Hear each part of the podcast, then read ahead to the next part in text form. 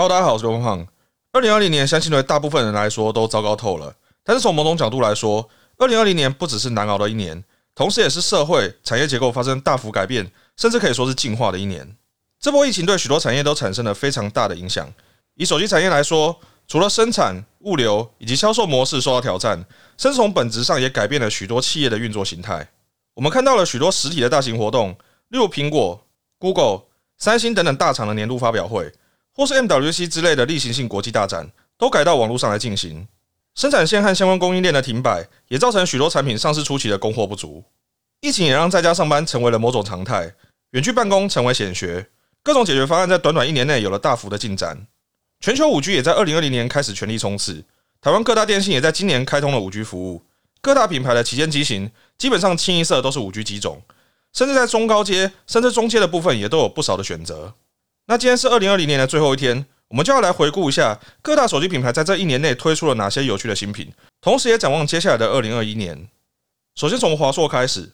华硕二零二零年的手机策略相当聚焦，除了极少数像是 ZenFone Pro M2 之类的低阶机之外，所有的力气基本都放在了 ZenFone 七以及 LG Phone 三两款旗舰机上。基本上这两款手机都是在各自前一代的基础上进行强化或是改良。身为对料狂人的华硕。ZenFone 七和 ROG Phone 三，无论是处理器、记忆体等等的硬体，都用上了二零二零年最顶级的规格。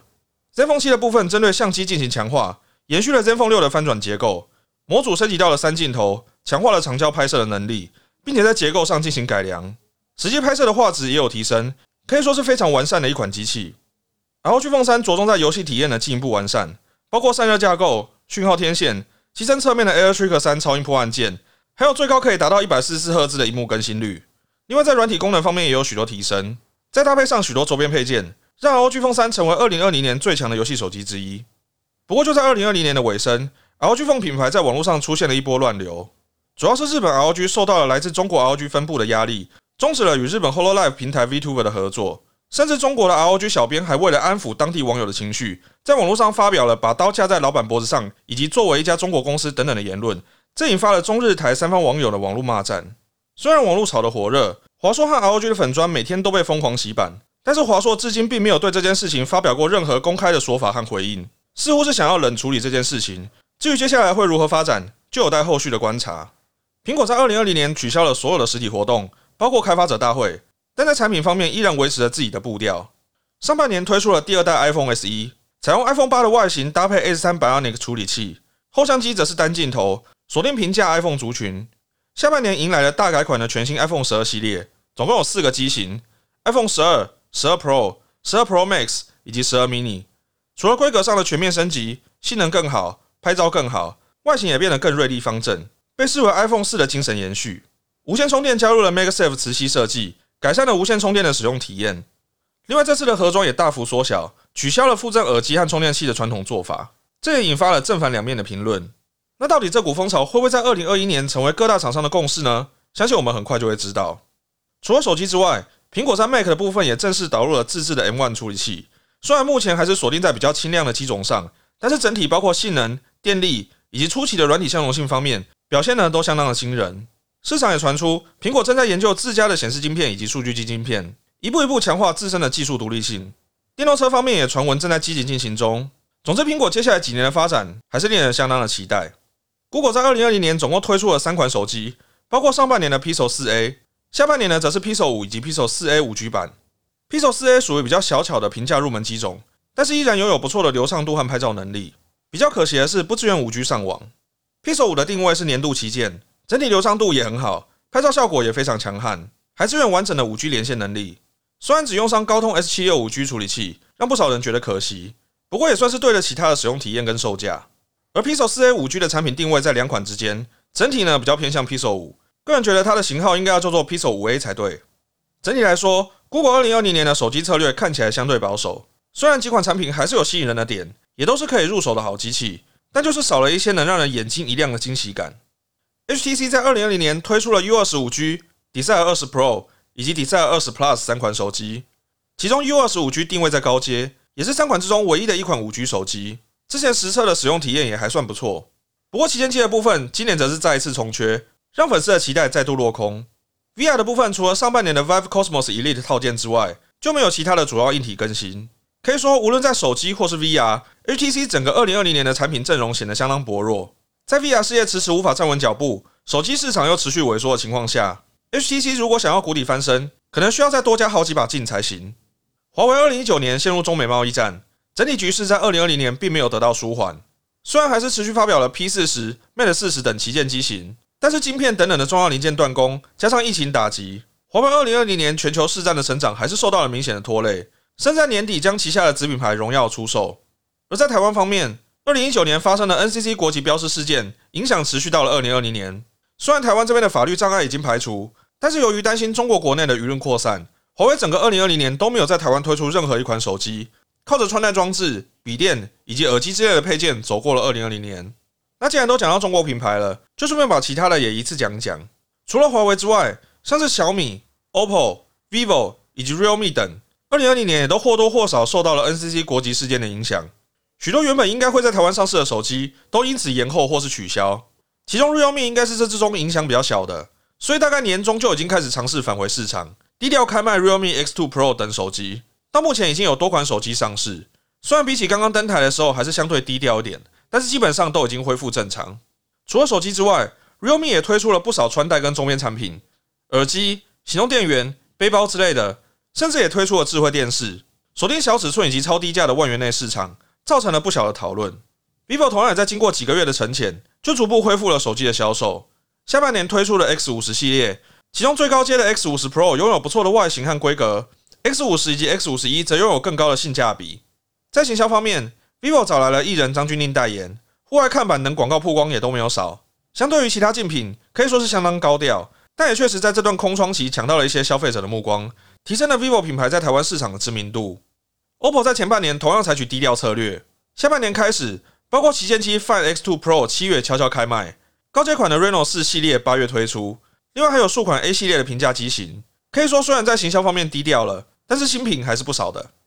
中国品牌中，小米由于网络讨论度高，敏感度大概仅次于华为，因此在处理这件事情方面也特别的小心。整个2020年几乎都以穿戴装置配件。以及米家的智慧家庭产品为主，仿佛成为了小米杂货店。不过其中也不乏人气商品，甚至七月推出了小米手环五，是目前台湾询问度最高的智慧手环之一。双十一期间还推出了六十五寸的小米智慧显示器，上市打出了一万七油找的价格，搭配优于同价位的规格，是话题和销售双赢的产品。手机的部分则是一直到了第四季才有新机推出，十一月推出了小米十 Lite、红米 Note 九，十二月则有红米 Note 九 Pro 以及小米十 T。二零二一年一月则预计会有小米十 T Pro，虽然目前这些机种都没有办法在官方的网络商店购买，只能透过小米专卖店、电信或是其他网购通路来贩售，但是整体来说也已经恢复运作。刚刚才在中国推出的小米十一系列，也有很大的几率会进入台湾市场。另外，子品牌 Poco 的新机 Poco M 三也传出会在一月登台。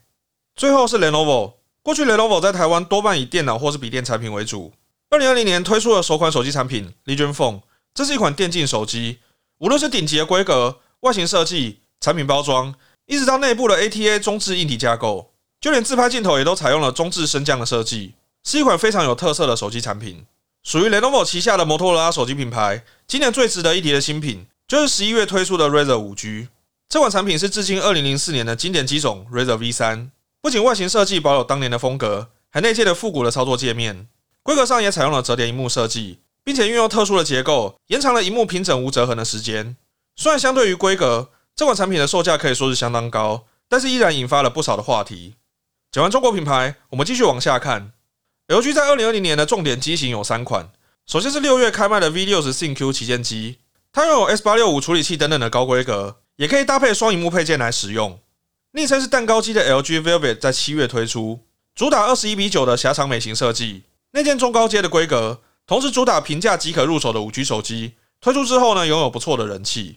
从一登场就有蛮高讨论度的 LG Win 是一款采用侧旋设计的双荧幕手机，荧幕可以九十度转为横向，在日常操作、录影、玩游戏等方面都有特殊应用。规格方面，除了处理器用 S 七六五 G 是中高阶等级之外，其余也都达到了旗舰水准。虽然这几年 LG 手机在台湾的销量都不怎么样，但是愿意推出一些带有实验性质的特色产品，这样的创新精神还是非常值得肯定。Nokia 在二零二零年持续发展 Android One 机种，推出了多半属于中低阶产品，以及一些复刻经典型号的功能型手机。其中最具代表性的是十月中推出的 Nokia 八点三，虽然也还不到旗舰规格，但是搭配 S 七六五 G 处理器已经可以算入高阶的等级。整体均衡的硬体规格，原生系统呢轻巧流畅，加上五 G 手机中相对比较低的价格，让这款产品在市场上有着不差的评价。形象方面也与即将上映的电影《零零七生死交战》结合，所以接下来我们将会有机会在大荧幕上看到詹姆斯庞德拿着这款产品执行秘密任务。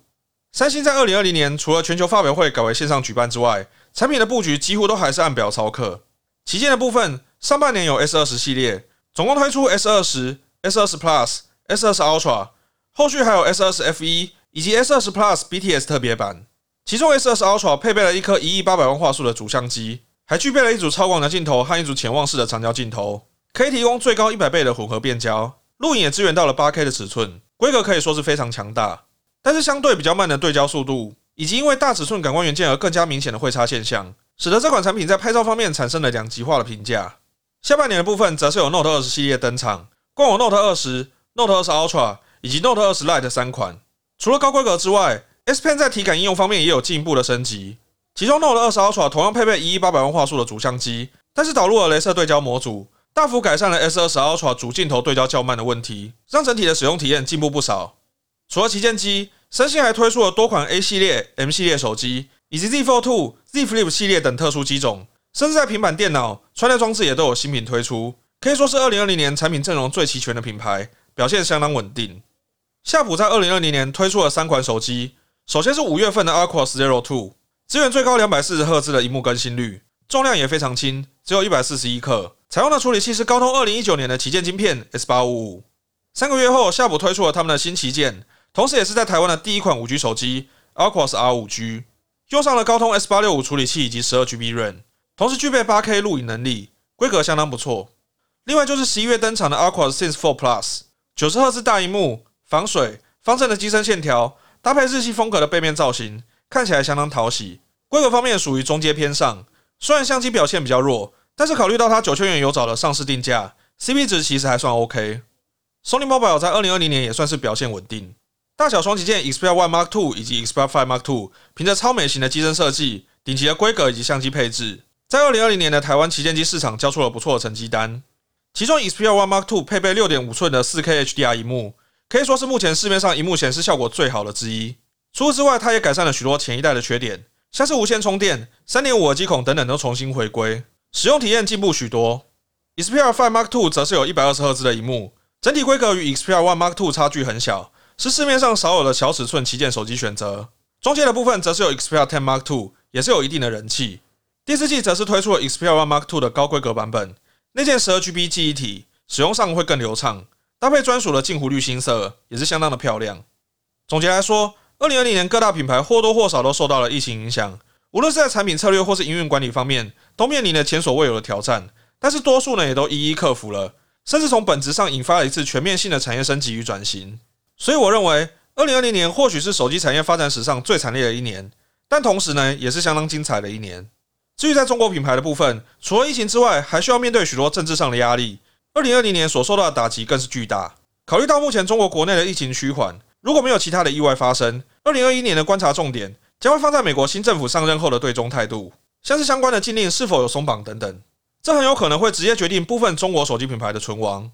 好，那这次呢就带大家简短的回顾到这边。如果大家还有想到什么我没有提到的重点，也欢迎在底下留言一起分享讨论。那影片的最后呢，还是要祝大家新年快乐，恭喜大家顺利度过了这个糟糕透了但也非常精彩的二零二零。我是刘胖胖，我们二零二一年见，拜拜。